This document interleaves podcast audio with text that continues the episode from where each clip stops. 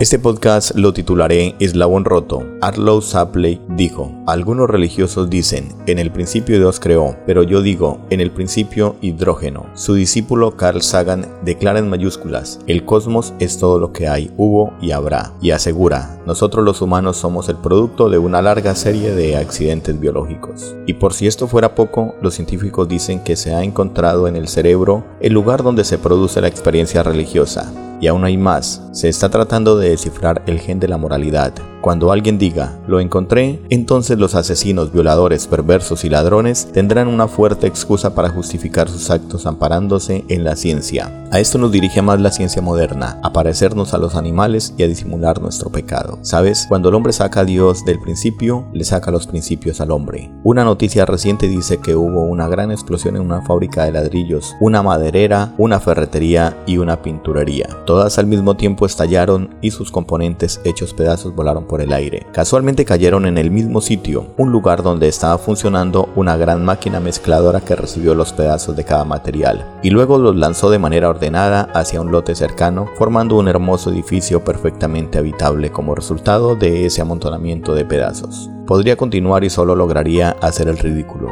Así como para un cuadro hace falta un pintor, para un edificio un arquitecto y para un auto un fabricante, para este mundo hizo falta un creador, y ese fue Dios. Él es espíritu y no se puede meter en un laboratorio y descifrarlo con fórmulas científicas. Se debe aceptar por la fe, esa fe que ha cambiado millones de vidas. Ese Dios es el que un día te juzgará por tu indiferencia, pero que hoy te invita con amor a rendirte a sus pies. Comienzas un nuevo año y qué bueno sería ajustar la óptica correcta para disfrutar al máximo.